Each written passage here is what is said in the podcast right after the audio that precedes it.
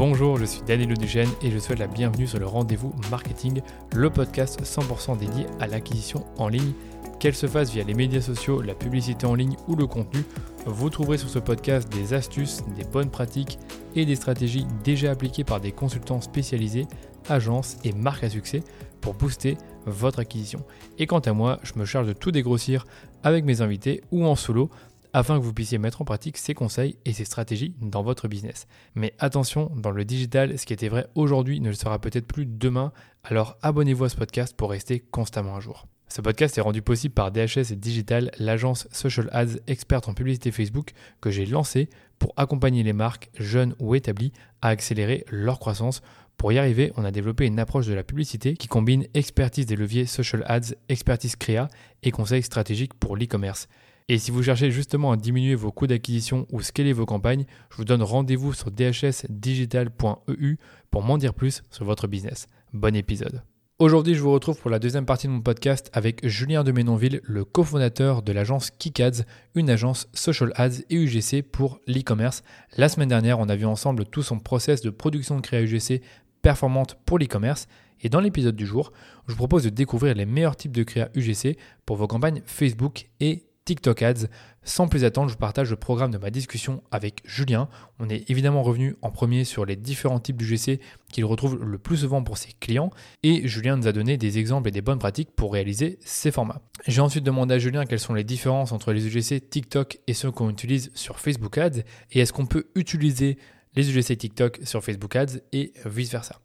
Troisième question, quels sont les différents types d'UGC sur TikTok et qu'est-ce qui marche le mieux ce moment. Et pour terminer ce podcast, on a creusé encore un peu plus le sujet des UGC avec la longueur idéale d'un contenu UGC selon Julien, quels sont les logiciels de montage qu'il recommande pour produire des UGC en interne et comment analyser la performance d'un contenu UGC, bien sûr au-delà du CPA et du ROS.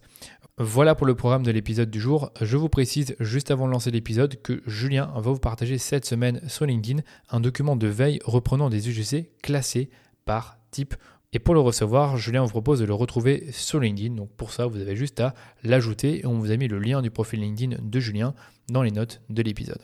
La parenthèse est fermée, je vous souhaite une bonne écoute. Et du coup, ça m'amène à te demander, Julien, mais quelle est la structure, on va dire, un peu euh, type classique d'un UGC C'est-à-dire, euh, à quoi ça ressemble? Tu parlais du fait que vous scriptez vos UGC pour vos clients, d'abord le scroll stopper, puis après tu donnais 5, euh, blocs, si je ne dis pas de bêtises, et puis après un call to action. Mmh, tu peux un peu nous décrire à quoi ça ressemble Ouais, exactement. Alors, euh, effectivement, il y a euh, des formats un peu euh, type hein, de UGC, des choses qu'on voit assez souvent, notamment dans les vidéos produites par les, spécialistes aux États-Unis. après, il n'y a pas vraiment de, de, règles ni de limites. D'ailleurs, moi, souvent, le seul regret que j'ai par rapport au début avec Emric, quand on faisait nous-mêmes les vidéos, c'est que euh, bah, comme je savais que je tournais la vidéo moi, je me mettais aucune limite. Des fois, je partais sur des, euh, des choses assez délirantes, comme par exemple, euh, on a fait des créas pour des produits ménagers bio, et j'avais un scroll stopper où une personne jetait une assiette de sauce tomate par terre qui, qui explosait comme ça.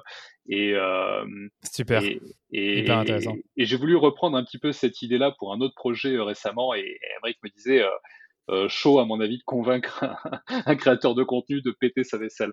Mais euh... c'est clair, c'est clair. Bah après, ouais, ça coûte quelques euros, mais quand même. Euh, et sinon, effectivement, il y a des formats qui sont assez, assez connus et qui fonctionnent bien. Il n'y a pas de mal, je pense, à, à retaper régulièrement dans, dans ces formats-là. Il y a le fameux unboxing, hein, tout le monde connaît. Il y a le problème solution. voilà, j'allais dire problème solution, c'est classique. Problème solution, c'est classique, mais pour moi, euh, c'est indémodable et c'est un format qui marchera toujours pour une simple et bonne raison, c'est que euh, euh, ce qui fait que le UGC aussi marche bien par rapport à une pub traditionnelle, c'est que dans les pubs traditionnelles, les annonceurs ont toujours le même euh, travers. Ils veulent euh, montrer toutes les caractéristiques de leurs produits. Leurs pubs sont centrées sur le produit et eux, ils sont tellement à fond, tellement au taquet sur leurs produits qu'ils sont plus du tout objectifs et ils pensent que toutes les, toutes les petites particularités de leurs produits sont hyper cool. Mais elles sont pas hyper cool pour une personne qui, qui voit une pub qui présente ce produit pour la première fois.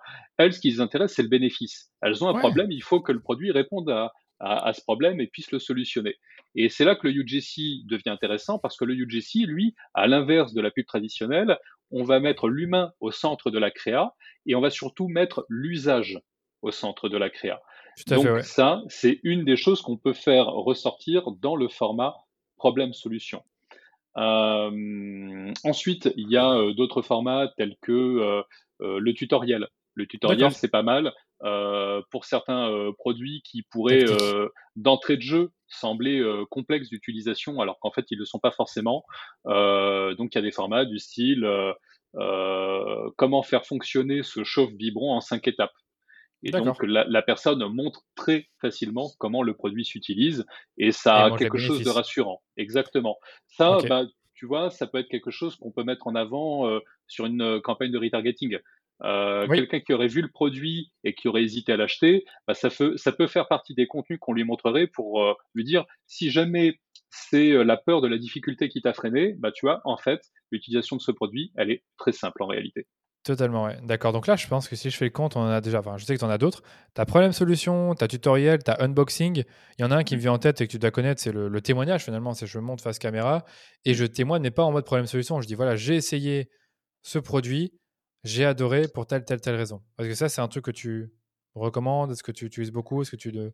Alors, e-, effectivement, le témoignage euh, face cam, finalement, c'est peut-être le grand classique. Euh, alors oui, on l'utilise dans certains cas de figure. En fait, là où moi je l'utilise le plus souvent, c'est euh, pour de la génération de leads, parce que euh, bah, tu vois là, je vais sûrement en surprendre plus d'un, mais je pense que pour la plupart des gens, à UGC, c'est surtout pour de l'e-commerce. Et j'irai même plus loin, je pense que pour énormément de gens, le UGC, c'est pour de la cosmétique. nous, on a on s'est mis zéro limite avec Emric et on produit des créas UGC pour euh, toutes sortes d'entreprises et notamment aussi pour des sociétés qui font de la génération de leads. Et euh, a priori, ça a l'air de plutôt bien se passer, de fonctionner pour certaines de ces boîtes, parce que euh, bah, notre meilleur client à date, c'est justement une entreprise qui fait de la génération de leads et qui nous a déjà commandé six packs créa depuis qu'on a commencé à travailler avec. Ah d'accord, c'est qui ce client? Enfin, c'est quoi le, pas, pas, pas, le nom du client, mais c'est quoi le, qu'est-ce qu'ils font? Alors eux, ils font vraiment de la génération de leads, mais dans différents domaines d'activité, pour euh, de la formation, euh, pour euh, de la reconversion, pour, pour, des, pour des mutuelles, etc., etc. C'est assez varié. et il y a certains de ces domaines où ça peut être compliqué de faire autre chose que du démoignage face cam. Par exemple, l'une des activités pour lesquelles on avait réalisé des créas, pour eux, c'était un changement de mutuelle pour les seniors. Euh, donc, nous, on a la chance d'avoir dans notre communauté de créateurs et de créatrices un très large éventail de profils. Euh, c'est assez vaste et donc on n'a eu aucune difficulté à trouver des retraités pour pouvoir réaliser nos vidéos. Sauf que euh, bah, tout simplement physiquement, ça peut être compliqué pour ces personnes de réaliser certaines actions qu'on pourrait nous imaginer dans nos scripts. Euh, et euh, du coup, d'une manière générale, c'est plus simple de, euh, de, les amener, de les amener à réaliser un témoignage face cam. C'est aussi plus simple le témoignage face cam dans ce cas de figure. D'accord, oui. Parce que ça, ça, ouais, ça demande moins de matériel. Il n'y a pas de produit, excuse-moi de t'interrompre. Et même, ça demande moins de matériel. Finalement, c'est tu mets ton, tu poses ton téléphone quelque part avec un trépied et tu te filmes. D'autant plus, comme tu l'as dit, quand tu es senior, tu as un peu moins les réflexes de de tourner en plusieurs, euh, sur plusieurs angles et de faire du montage derrière. Exactement. Ok.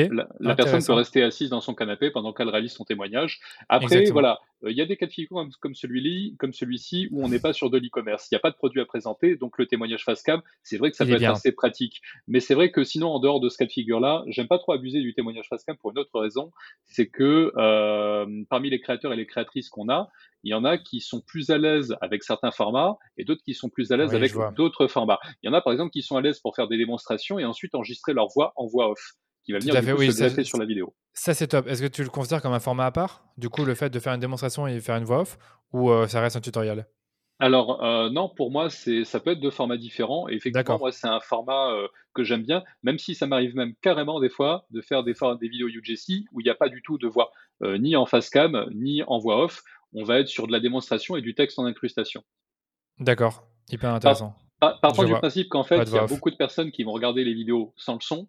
Je me dis que euh, mettre de la voix off ou mettre du témoignage face cam, c'est toujours compliqué. En plus, ça peut impliquer de devoir mettre des sous-titres, ce que moi, je n'aime pas faire, parce qu'on recommande de mettre des sous-titres à cause, euh, voilà. Sauf que le problème du sous-titre, c'est que ça implique que la personne lise tous les sous-titres. Je parle de la personne qui va voir la publicité. Oui, bien sûr. Euh, moi, je vais privilégier l'incrustation du texte pour pouvoir mettre l'accent sur les éléments forts du discours qu'il faut tenir.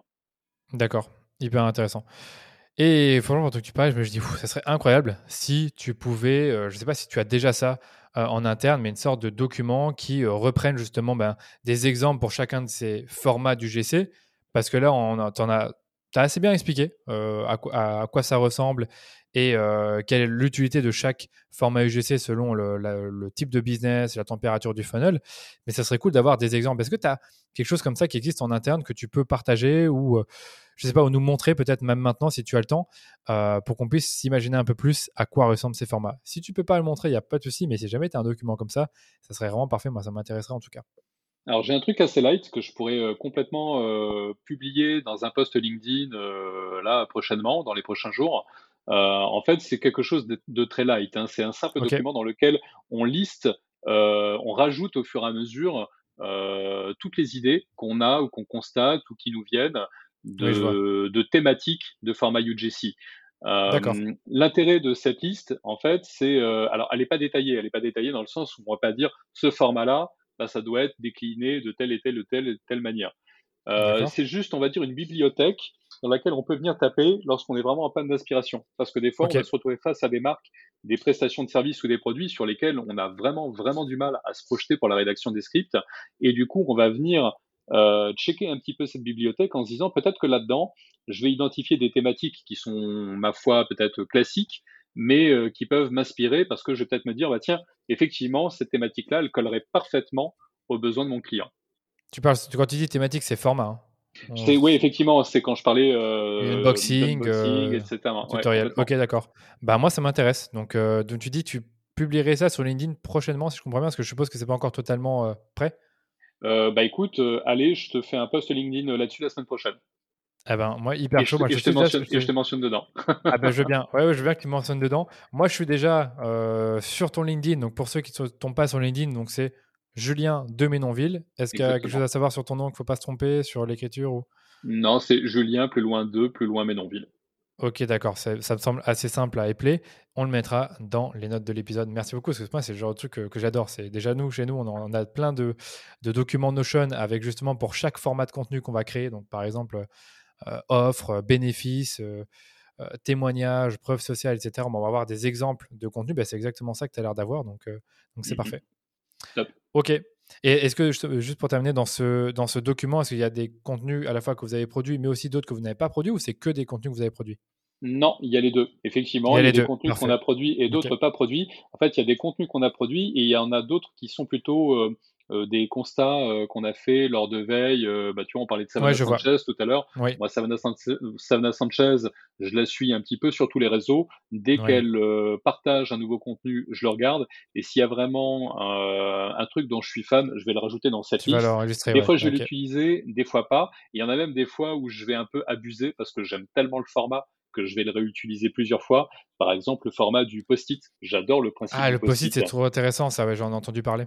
Ouais, bah ça, je l'ai déjà utilisé euh, deux fois. Euh, une fois pour des jus bio et une fois pour des compléments alimentaires. D'accord, ouais, intéressant. Il y a aussi le TikTok made me, enfin, me l'a fait acheter, donc made me buy it. Mm. Donc, je sais pas si on peut appeler ça un format UGC, mais en tout cas, c'est une, on va dire un hook qui revient souvent, c'est euh, sur TikTok. TikTok m'a fait acheter ce produit. Et donc, ça commence par un, comment, une sorte de sticker commentaire qu'on a sur TikTok, si je te dis pas de bêtises.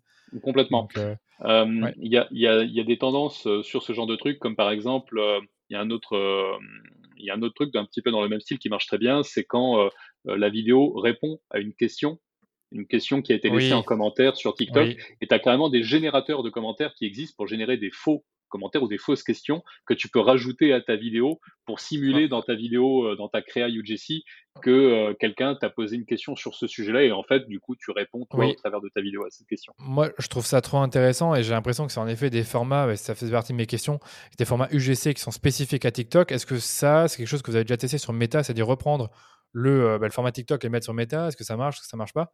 Ça, avec Emeric, on a travaillé sur un projet hyper intéressant. C'est toujours un client, d'ailleurs, qu'on gère également maintenant en media buying, en plus des créa UGC, qui vend des stylos dans plusieurs pays, des stylos haut de gamme dans le style un petit peu Mont Blanc. Ah, et on a testé effectivement des formats qui marchent bien sur TikTok, comme par exemple le fond vert. D'ailleurs, pour certaines de ses créas, Emeric s'était filmé lui-même. Euh, donc sur fond vert où il explique un petit peu euh, donc les caractéristiques du stylo, euh, ses avantages, ses bénéfices. Et, du coup, bah, on, a, fait un constat, on n'a pas été les seuls à le faire d'ailleurs. Hein. je pense que maintenant ça commence à être doucement de, de notoriété publique. des créas produites pour TikTok vont bien fonctionner sur TikTok et également sur Meta, l'inverse n'étant pas vrai. Des créas. Ok, d'accord. Donc les créas méta ne fonctionnent pas forcément bien sur TikTok. Ok. Exactement. c'est pour ça que nous on les pense. C'est pour ça qu'on les pense volontairement TikTok first. D'accord. Et vous avez raison. Et je pense que vous avez raison parce que euh, je suis d'accord qu'un contenu UGC TikTok peut. On le voit déjà. Les, les, les TikTok que tu publies sur Instagram Reels généralement fonctionnent. C'est connu. On dit euh, qu'il y a beaucoup de vues sur des Reels qui sont en réalité des TikTok recyclés. Donc, euh, Exactement. à s'aligner avec ça. Ok, bah, écoute, on a bien avancé sur ce sujet de vraiment, encore une fois, les différents formats d'UGC et de à quoi ça ressemble en pratique. donc pour vos clients, si je comprends bien, les UGC que vous avez l'habitude de faire, ça va être du tutoriel, du témoignage, de l'unboxing, des formats très spécifiques à TikTok comme ceux dont on a parlé. Est-ce qu'il y en a d'autres que vous avez l'habitude de faire parce que vous savez que ça marche? Je suis plus dans la logique de se dire, ok, c'est un peu les formats indispensables qu'il faut tester ou avoir pour un compte publicitaire. Écoute, je crois qu'on en a cité pas mal. Après, il y en a un autre que moi j'aime bien et que je pense être assez efficace. C'est euh, euh, je te présente la solution à ce problème en 10 secondes. Euh, ce qui est pas mal avec ce format-là, c'est que dès le départ, tu annonces à la personne que la vidéo va pas durer longtemps. Donc elle peut se permettre de la regarder. C'est pas ça qui va, qui va lui bouffer trop de temps. Et, et, du coup, au cours de cette vidéo, tu vas lui expliquer effectivement en 10 secondes, mais sur des points précis, comment le produit ou le service peut répondre à son problème. D'accord. Ok, intéressant. Donc voilà, il y a, y a ce format-là qui est assez classique. Il y a dans le, un petit peu dans le même style, il y a trois raisons d'acheter ce produit. Euh, je pense que l'impact euh, psychologique, il est un petit peu le même, c'est que la personne se dit que ça va être rapide. C'est d'ailleurs pour ça que euh, ce genre de format qui est né sur TikTok marche bien, c'est qu'on est toujours sur du, du, format court finalement, même si ça nous arrive de faire des vidéos qui montent quand même des fois jusqu'à 30 secondes. Oui, j'aurais bien parlé de ça aussi, la longueur, j'avais pas pensé à ça, mais c'est quoi un peu les longueurs du GC que vous faites? Donc là, tu parles de trois raisons pour lesquelles euh, TikTok euh, me l'a fait acheter, 10 euh, secondes pour résoudre ce problème-là. Donc je suppose que c'est des formats très courts, donc 20-30 mmh. secondes maximum. Qu'en est-il des témoignages, des unboxings, des tutoriels? Est-ce que ça doit être moins d'une minute, plus d'une minute? C'est quoi votre expérience là-dessus? Non, nous, en règle générale, l'expérience qu'on a du format UGC, après, il peut toujours y avoir des exceptions, mais au-delà de 30 secondes, on estime que c'est trop long qu'on va ah, perdre, euh, va perdre l'attention euh, du, spectateur. Donc 30 euh, secondes, on va dire que c'est vraiment la limite qu'on s'est qu'on s'est fixé. on ne s'est pas fixé de limite inverse, c'est-à-dire que on peut avoir une vidéo qui fait 12 secondes, c'est pas grave, du moment qu'elle est impactante. après, ça va aussi beaucoup dépendre de la personne qui va rédiger le script. Le problème, c'est que moi, j'écris comme je parle et je suis hyper bavard. Donc du coup, oui, euh, moi aussi, moi aussi. J'ai mal euh, quand je veux faire des réels, je, je, fais trop loin à chaque fois. Bah écoute, euh, merci CapCut. Hein. ouais, ouais, Et du coup, quand je rédige un, quand je rédige des scripts, bah, je suis souvent obligé de revenir dessus déjà bon, sur la partie écrite pour essayer de, de, de réduire un petit peu la, la, durée de chaque plan. Et puis après, bah, il y a le travail en post-prod. Donc maintenant, on a des monteurs qui le font. Mais euh, à un moment donné, bah, c'était Emric et moi. Et moi, je le faisais sur Vidéolip. Emric, lui, il était plutôt sur CapCut. Et effectivement, il y a toujours un petit peu un, un travail un petit peu complexe d'arriver à, à, couper ce qu'il faut pour pas excéder 30 secondes et en même temps ne pas couper euh, quoi que ce soit d'essentiel. D'accord, je vois. c'est ça, il faut toujours regarder l'essentiel. Et justement, il y a une, autre question auquel je pense maintenant que je n'avais pas pensé, c'est euh, quels sont les logiciels que vous conseillez pour, pour ceux qui veulent faire un peu du GC par eux-mêmes et qui ne peuvent pas se permettre les services d'une agence, mais qui ont déjà des créateurs et ça faisait partie de mes questions aussi, de peut-être des clients qui peuvent vraiment se filmer. Euh, quel logiciel leur conseilles-tu, leur conseillez-vous avec votre expérience? Alors, euh, moi, j'en connais surtout deux. Il y en a un qui est gratuit, hein, c'est, euh, CapCut. Hein, c'est, je connais aussi. C'est, je, crois que, que, je crois même que l'outil appartient à ByteDance. Euh, donc, euh, donc voilà, c'est un outil qui est vraiment très sympa. Il y a beaucoup de fonctionnalités intéressantes. Euh, quand on faisait le montage nous-mêmes, c'est vrai qu'Emeric, lui, il aimait bien faire ça sur CapCut parce que il se disait que, que, ça faisait sens en fait de, de travailler ces vidéos sur l'outil qui est déjà soutenu, soutenu et financé par Binance, qui est vraiment fait en fait pour fonctionner avec TikTok. moi, c'est vrai que au départ, quand je me suis lancé dans la vidéo, euh, c'était une époque où euh, j'étais pas encore très présent sur TikTok, j'avais pas entendu parler de CapCut, et quand j'avais cherché des outils, bah, j'avais trouvé une application euh, qui s'appelle Videolip, qui est bah, du coup, je pense, l'autre application qui est, on va dire, la deuxième application la plus utilisée après CapCut, alors qui arrive forcément en deuxième position parce qu'elle, elle est payante. Donc, ok, CapCut est gratuit? Alors que CapCut c'est gratuit. Alors c'est gratuit sur l'application mobile et apparemment une version desktop est je sais pas, j'ai cru comprendre qu'elle était payante, je suis pas sûr. euh, après, pour moi, ça fait pas sens de, de le faire en desktop parce que euh, ah oui, oui voilà, pour moi, on est on est sur de la création de contenu qui a consommé en situation de mobilité. Donc euh, donc voilà. Par contre, c'était assez drôle d'ailleurs que quand je travaillais mes, mes montages sur Vidéolip et que j'avais des fois des gens qui passaient à côté de moi, bah du coup pour eux, euh, j'étais pas du tout en train de travailler parce qu'ils me voyaient juste euh, sur mon sur téléphone, ouais, sur ton téléphone. Mais donc tu trouves que ces deux outils sur smartphone te permettent de faire du montage, bah, justement sans trop de, de, technique, parce que je sais que de base, Emmerich n'est pas un, créatif, c'est-à-dire c'est pas lui qui fait qui utilise des, logiciels de montage comme Canva, comme la suite Adobe pour mmh. faire du contenu et que pourtant toi comme lui vous avez arrivé à les utiliser. Ouais, complètement. Ils sont, pour moi, ils sont très intuitifs, ils sont très simples d'utilisation et c'est fait pour. C'est vraiment fait pour être accessible au, plus grand nombre. L'idée étant qu'il y ait un maximum de personnes qui utilisent euh, ces outils-là pour la, création et la diffusion de leur contenu sur les réseaux sociaux et notamment TikTok. Donc euh, très très simple d'utilisation. Vidéolip, comme il est payant, bah, ce qui est assez normal, il offre, on va dire, un peu plus de fonctionnalités, euh, il offre des choses un petit peu plus intéressantes euh, à différents niveaux. Alors, il y a par contre une chose qui manque sur Videolip et je trouve ça assez dommage, alors que cette fonctionnalité, elle, elle existe sur CapCut, c'est euh, la possibilité d'uploader ses propres polices de caractère. Ah bah ouais, ça dit fois mieux. voilà, malheureusement sur Videolip, tu es, pour l'instant, parce que l'application continue d'évoluer, tu es contraint à une liste de, de, de polices qui est proposée par l'application. Et euh, les polices, elles ressemblent à celles que tu as sur TikTok et sur Meta? Parce que ça bête d'avoir des polices, ok, ouais, j'allais dire. Énormément, non, non, non. Le style est très approchant parce que le but, euh, c'est bah, ça en fait, c'est de, de garder les codes de, de, ces réseaux tout en offrant, on va dire, un peu plus de fonctionnalités qu'on pourrait en avoir sur CapCut euh, pour offrir aux gens la possibilité de faire des choses un petit peu plus fun, de générer des effets un petit peu plus amusants. D'accord, j'ai compris. Ok, c'est la petite parenthèse, sur les logiciels que tu peux utiliser pour le montage des EGC, donc il y a Videolip, Cap CapCut gratuit et Videolip payant. C'est ça. Pour la longueur. Pour la partie, euh, pour la partie logicielle. Après, il y a aussi la dimension matérielle. Oui, bah oui. faisons ça aussi. Matériel, s'il te plaît. Donc, tu m'as expliqué la dernière fois que tu as un iPhone 13 Pro. Euh, avec une très bonne caméra. Là, j'ai le 14 Pro depuis euh, quelques jours. Hein, ah, tu dois bien t'éclater avec je pense que je vais bien m'éclater parce que je vais commencer à faire plus de vidéos, je vais faire des réels, des TikTok, etc. Et me commencer à filmer ces podcasts avec la caméra de mon smartphone, si tout va bien. Et je, je, vois que sur les nouveaux smartphones, tu as un mode cinématique. Est-ce que ça, c'est un truc qui est intéressant quand tu fais l'UGC enfin, D'abord, dis-moi le matériel que tu conseilles, et puis après, on parlera des, des modes qu'il y a dans les iPhones. Non, mais tu as raison. C'est vrai que le mode cinématique, il est très sympa. Et euh, je sais pas si tu es d'accord avec ça maintenant que tu as l'iPhone euh, l'iPhone 14. Donc, moi, effectivement, j'ai le 13 Pro Max. Mais euh, le fait de constater avec ces smartphones-là qu'on arrive à faire des vidéos et des, photos hyper quali avec des rendus vraiment sympas, bah, en soi, en soi, ça, ça fait de nous des créateurs de contenu en puissance parce que ça nous donne envie de créer du contenu. non, mais trop d'accord. Bah je n'ai pas encore tout testé dans l'appareil photo. J'ai juste regardé un tout petit peu la mmh. caméra. Ça fait deux jours que je l'ai. J'ai vu une différence. Hein. Quand tu mets le mode cinématique, putain, pardon, tu vois vraiment le, as le focus sur la, le truc, l'objet ou la personne que tu filmes. Le problème du mode cinématique, alors moi c'est un mode que j'adore, euh, le mode cinématique c'est vraiment très très cool comme truc, mais euh, le problème c'est que c'est un jouet ce truc-là, et comme tous les jouets, et quand on est un grand gamin comme moi, bah, on a tendance à vouloir en abuser. Euh, et, moi, je me suis rendu compte que euh, c'était vraiment sympa à utiliser, mais dans des circonstances très précises.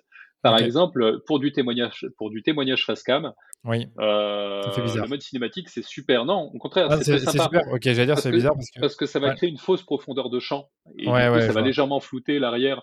l'arrière-plan pendant que la personne parle. Inversement, quand tu filmes une scène en action, ça peut être plus, plus touchy. Par exemple, j'ai parlé d'une marque de stylo avec laquelle on travaillait tout à l'heure, et, et, du coup, bah, du coup, ça me permet parfaitement là de faire le lien avec le côté matériel. Euh, j'utilise notamment un stabilisateur. J'ai un DJI OM5, donc ça, ça me permet euh, euh, dans une situation où moi j'ai besoin de bouger autour de la personne ou de l'objet qui doit être filmé, bah, de garder une image qui est quand même assez stable. Donc c'est très pratique. D'accord. Quand tu bouges, ça un stabilisateur. Ok. Et je me rappelle que quand j'avais utilisé mon iPhone 13 Pro Max, mon stabilisateur, et que j'avais filmé la main de ma femme, parce que j'avais mis ma femme à contribution à ce moment-là, pour écrire avec euh, bah, justement le fameux stylo sur une feuille et montrer qu'il écrivait bien, qu'il avait une très jolie écriture, donc je m'étais mis en mode cinématique. Et là, je me suis rendu compte d'un truc très chiant, c'est que le point se faisait sur la main et pas sur le stylo, ni sur ce que le stylo était en train d'écrire. Ouais, ça devait être chiant, ouais. Euh, surtout qu'en plus, euh, ce qu'elle écrivait sur la feuille, c'était hyper important, parce qu'elle écrivait certaines caractéristiques fin du stylo. Du produit. Et ah, on arrivait à lire que quand elle enlevait sa main. Donc je me suis rendu compte qu'en fait, le mode cinématique, c'est parfait sur des situations style témoignage face cam, mais que dans d'autres situations, il vaut mieux opter pour le format vidéo classique. D'accord, le vidéo classique. Ouais, je sais qu'ils ont aussi un mode ProRes, mais j'ai pas trop compris exactement quelle est la différence avec le mode classique. Je sais pas si toi tu sais, mais là on rentre dans le détail des produits Apple. Je sais que ça va pas plaire à tout le monde, mais ils ont ce mode, ce mode-là qui paraît qui est, qui est un peu mieux que le, le mode normal. J'ai pas trop compris pourquoi. Ouais, complètement. Euh, bah, globalement, ouais, c'est vrai que euh, c'est vrai que euh, le, le, rendu est assez fun parce que euh, je pense que c'est un petit peu comme toutes les personnes qui s'intéressent à la photo. Moi, j'ai acheté un, un, appareil réflexe à un moment donné et j'avais qu'une envie, c'était d'arriver à faire de la profondeur de champ, comme tous les professionnels de la photo. C'est ça. Donc, euh, à partir du moment où je me suis acheté un smartphone qui arrivait à le générer automatiquement, bon, bah, je me suis dit, oh, voilà, et ça, je trouve que ça fait déjà beaucoup. Donc, euh, donc clairement, en gros, acheter un téléphone, quel qu'il soit, un smartphone qui vous permet d'avoir de la profondeur de champ, d'avoir une très bonne qualité au niveau de la vidéo, donc filmé en 4K, 60 IPS, ou euh, je sais pas si c'est IPS ou FPS, j'oublie tout le temps, 60 euh, ou 30 ou 24, mais vous devez pouvoir faire ça avec votre mmh téléphone quelle que soit la marque. Tu parles aussi d'un stabilisateur, ça c'est important si euh, ben, voilà, vous êtes dans un environnement où vous allez beaucoup bouger le téléphone pour euh, faire un tutoriel par exemple, et il va y avoir du mouvement.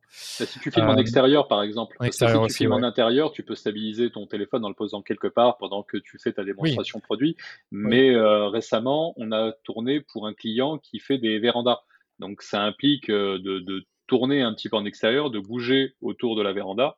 Et, euh, et, même si encore une fois on est sur du UGC et que le UGC doit sembler naturel et organique, c'est pas pour ça qu'il faut euh, forcément se dire si mon truc est un peu sale et que ça bouge beaucoup, c'est pas grave.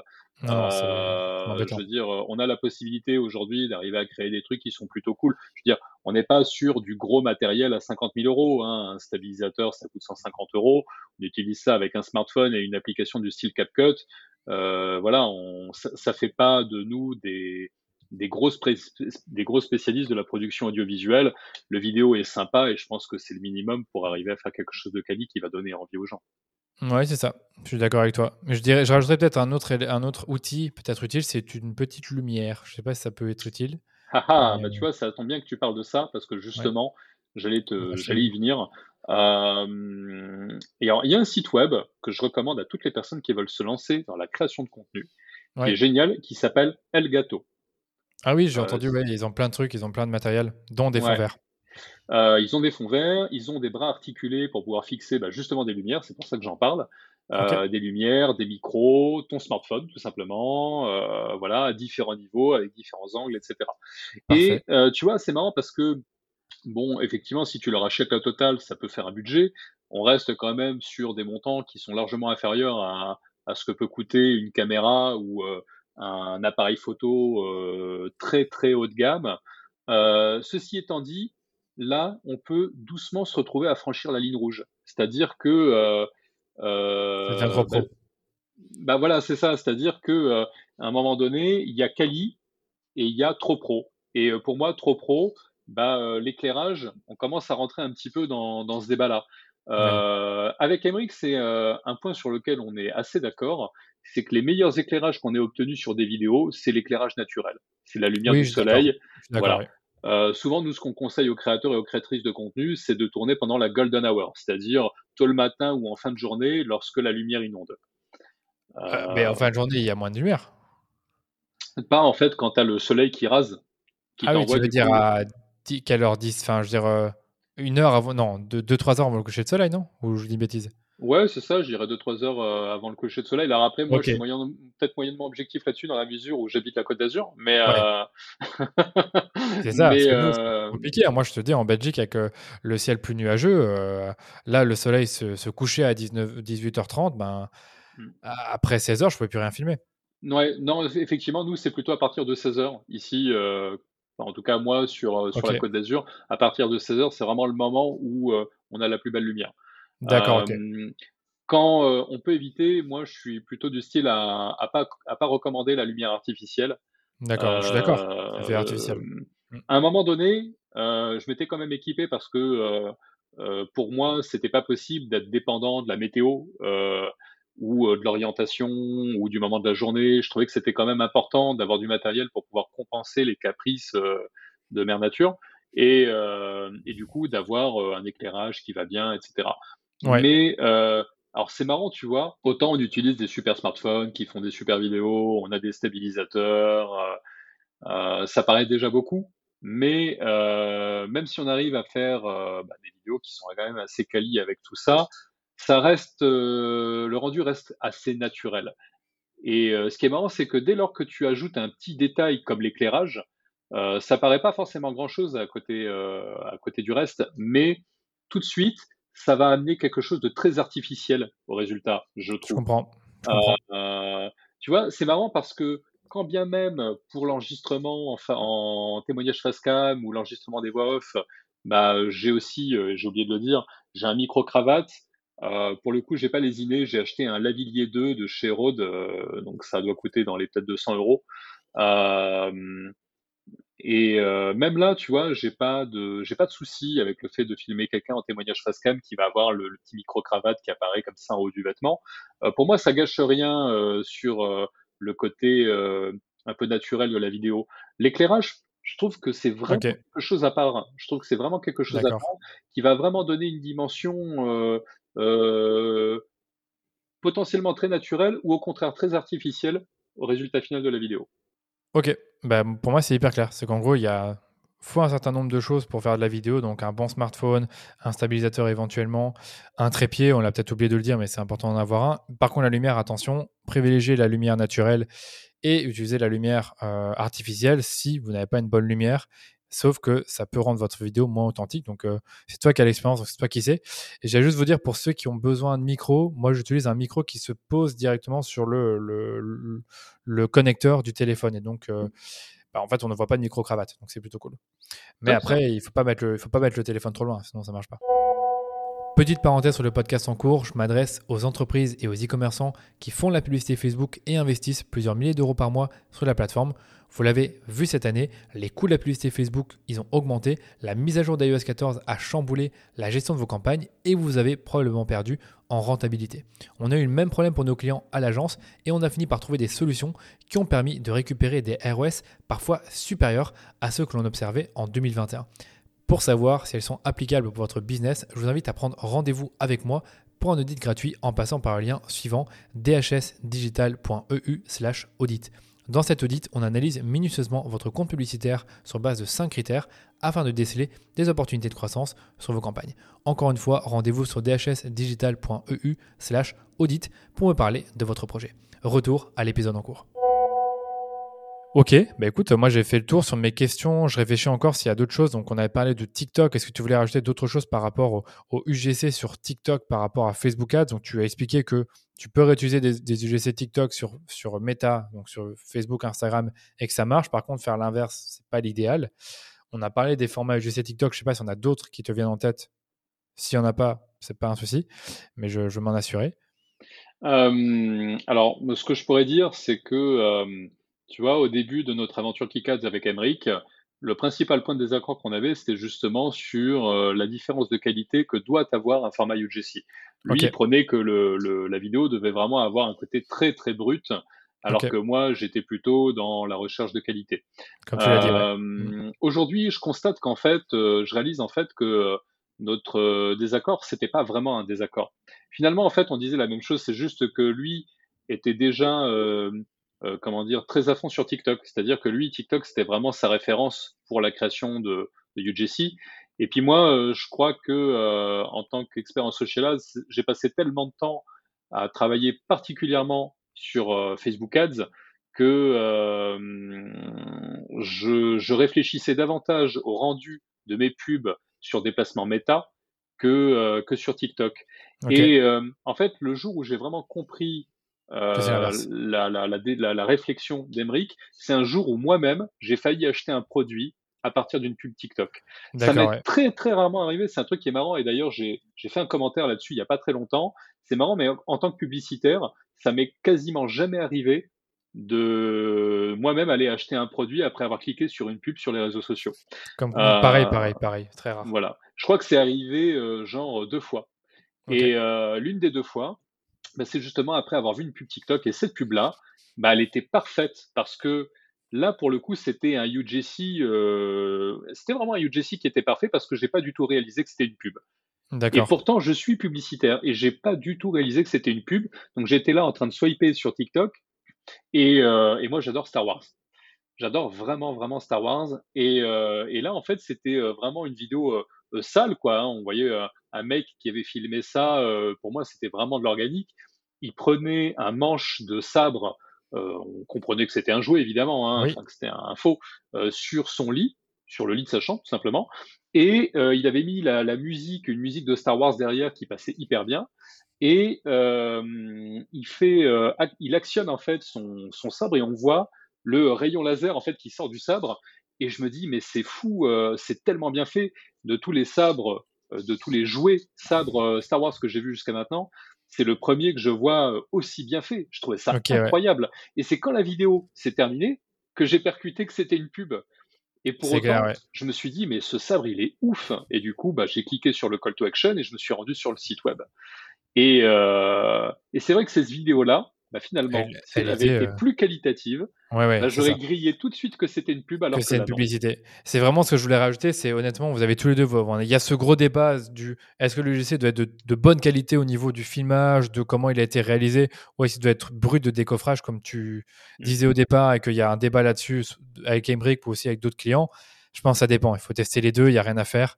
Mmh. Euh, il faut aussi, ça dépend du produit, je dirais. C'est un UGC pour du décoffrage pour, euh, je sais pas moi, des produits euh, qui coûtent cher, euh, je sais pas si ça marcherait. Donc, mais je sais pas, je sais pas non plus. Donc, testons, faut tester les deux. Il vaut mieux se dire que on, sait, on ne sait pas avant de l'avoir testé. Euh, mais d'après ton expérience, bah voilà, des UGC de bonne qualité, ça fonctionne très bien aussi. Euh, contrairement à ce que d'autres pourraient dire euh, qu'un UGC de très bonne qualité n'est pas un UGC. Voilà, pour le même débat. Bah, en fait, j'adore ce que tu as dit il y a deux minutes parce que pour moi, c'est l'essence même de notre profession. Bah oui, il, faut, il faut tester. pour moi, c'est un métier où en fait, on passe notre temps à mettre en compétition des éléments avec d'autres éléments, des audiences avec d'autres audiences, des créas avec d'autres créas, des formats avec d'autres formats, etc., etc. Voilà, c'est ça que je veux dire.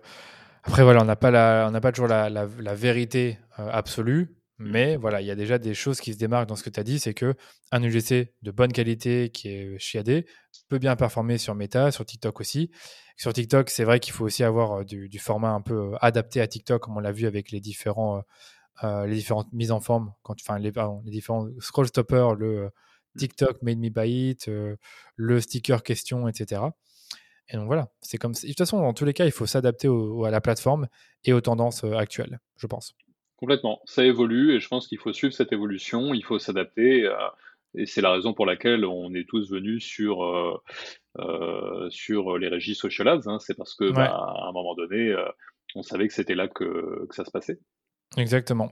J'ai peut-être une dernière question pour toi qui n'était pas prévu non plus, c'est comment tu analyses la perf d'un UGC au-delà, bien sûr, du coût d'acquisition, du ROS, c'est-à-dire que plus le coût d'acquisition est bas, mieux c'est, plus le ROS est élevé, mieux c'est, parce que ben, on veut avoir de la rentabilité. Mais est-ce qu'il y a d'autres métriques que tu utilises pour juger de la, pardon, pour juger de la qualité de ton UGC Moi, j'en ai deux en tête, mais je te laisse peut-être euh, dire hmm. si tu en as quelques-unes de ton côté. Ouais, alors, euh, j'en ai après euh, les KPI qu'on va suivre pour euh, évaluer des performances de nos créas, euh, ce sont les mêmes qu'on va utiliser quelle que soit la créa. C'est-à-dire que euh, on va pas surveiller des KPI spécifiques parce que c'est du UGC.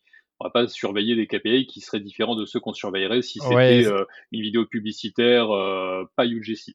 Je suis d'accord, je suis d'accord. Mais là, dans le cas d'un UGC, c'est généralement une vidéo et on sait que pour la vidéo, il y a toujours des, des KPI intéressants à ouais. Complètement. Donc, bah, évidemment, on va regarder les KPI de base, hein, ceux que tu as mentionnés. Euh, donc, bah, euh, les volumes, euh, les coûts d'acquisition et le ROS.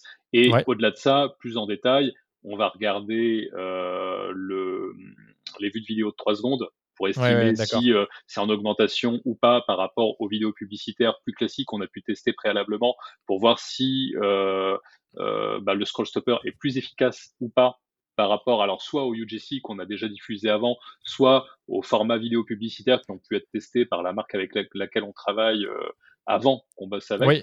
C'est ça. ensuite, bah, on va regarder les clics, évidemment. Alors, ça va toujours être un petit peu en comparaison de ce qui a été fait avant. Parce que bah, mmh. tu, le sais, tu peux aussi avoir des gros taux de clics sur une pub qui au final ne euh, fonctionne pas euh, des masses. Donc on va, toujours, on va toujours comparer ce taux de clic par rapport aux autres publicités qui ont bien marché par le passé pour voir si bah, cette pub elle marche mieux et est-ce qu'elle a un taux de clic qui est supérieur ou pas. Euh, et parmi bah, ces KPI, on regarde également le revenu par clic, le ah taux de conversion et, et, voilà. Ok. Moi, il y en avait deux autres que j'ai que, que j'ai en tête, euh, que tu connais sûrement, je pense, tu en as déjà entendu parler. Ils sont plus techniques, il faut les créer euh, soi-même dans le gestionnaire. C'est le premier, c'est le hook rate. Donc en gros, c'est ce que tu as dit, c'est les vues de vidéo à 3 secondes, sauf que tu les divises par les impressions pour avoir un mmh taux finalement, et donc le comparer à tes euh, différentes vidéos, différents UGC. Et donc évidemment, plus le hook rate il est élevé, mieux c'est.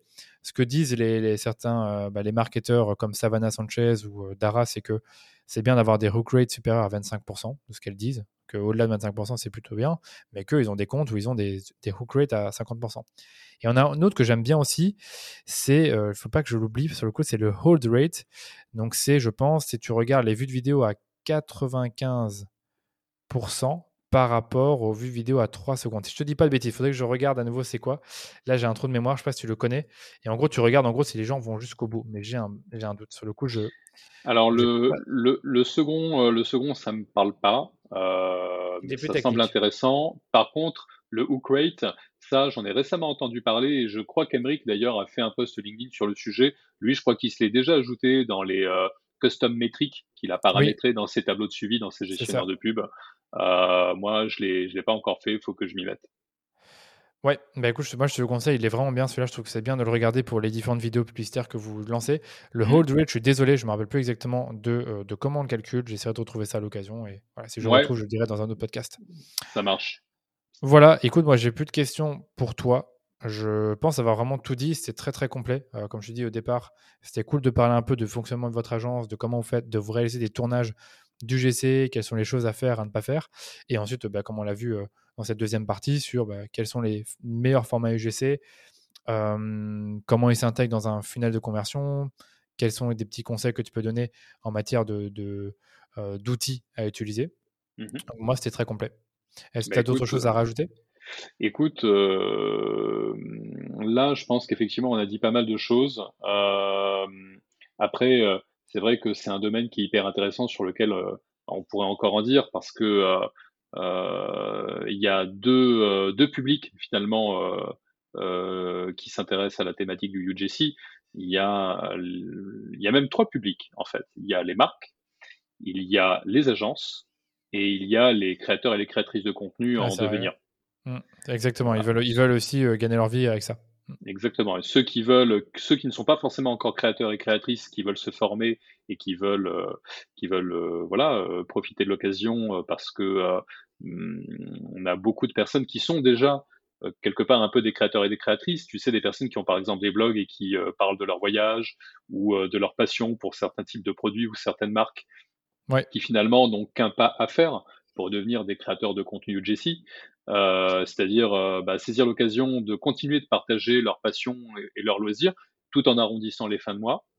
Euh, donc voilà, il y, a les agences parce que les, agences voient qu'il y a quelque chose à faire là-dessus.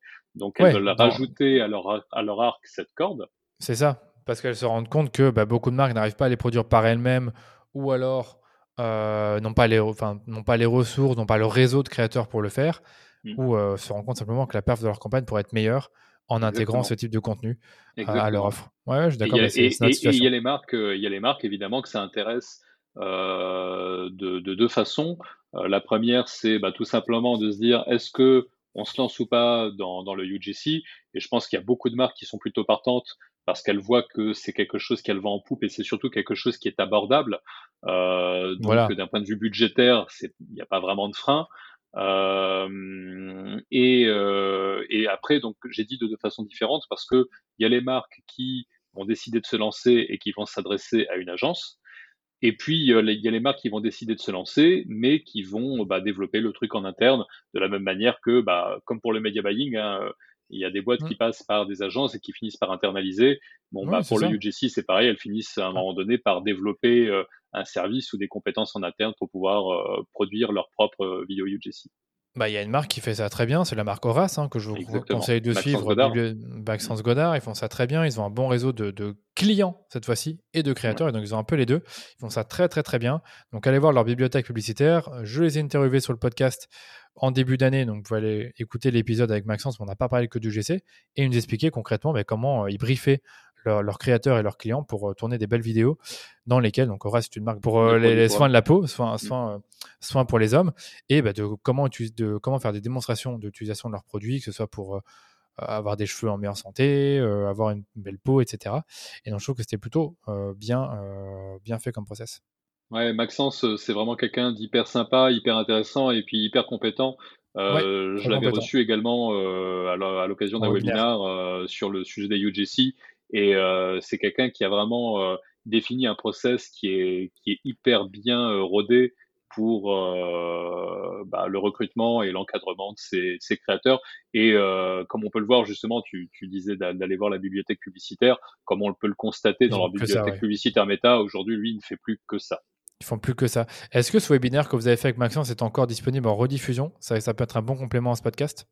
Ah ah, euh, alors je suis pas sûr, mais par contre, ce que je sais, c'est que j'ai toujours la vidéo et, euh, et je pensais euh, tout regrouper euh, là à un moment donné sur un compte YouTube. Donc, euh, bah, de la même manière, je, je, vous invite tous et toutes à me suivre à fond sur LinkedIn pour être sûr de pas louper le moment. il est fort, il est fort. où je vais partager ça. Il est fort. Bah, c'est ma question de fin. C'est où est-ce qu'on peut te retrouver? Donc, je suppose sur LinkedIn. Ouais, LinkedIn, c'est vrai que c'est mon réseau de, de prédilection. Euh, Là, malheureusement, ça doit faire un bon mois et demi que j'ai rien partagé, ce qui est, euh, fort, hein. ce, qui est, assez, euh, ce qui est assez euh, bizarre pour moi parce que ça fait trois ans que je postais quasiment tous les jours. sauf que bah, je me suis retrouvé là il y a plusieurs semaines dans la situation où j'avais deux jobs. mon job chez Ad Premier en tant que Head of Social Ads, mon job chez Kikads en tant qu'associé, euh, plus bah, euh, ma famille, puisque je suis père de deux enfants. Ma femme a aussi changé de job et maintenant elle a un boulot qui fait qu'elle est en déplacement euh, quasiment toutes les semaines, donc je, je, me retrouve à gérer tout seul les, les enfants. C'est pas simple. Donc voilà, j'avais ces, ces, trois casquettes là ces, ces dernières semaines, j'en pouvais plus et le truc qui est passé à la trappe, c'est les posts LinkedIn. Bah, je vais te conseiller un truc, Julien, mais ne le dis à personne. Tu peux recycler tes posts que tu as publiés il y a un an et tu, tu, font encore sens, tu les balances. Moi, je fais ça des fois.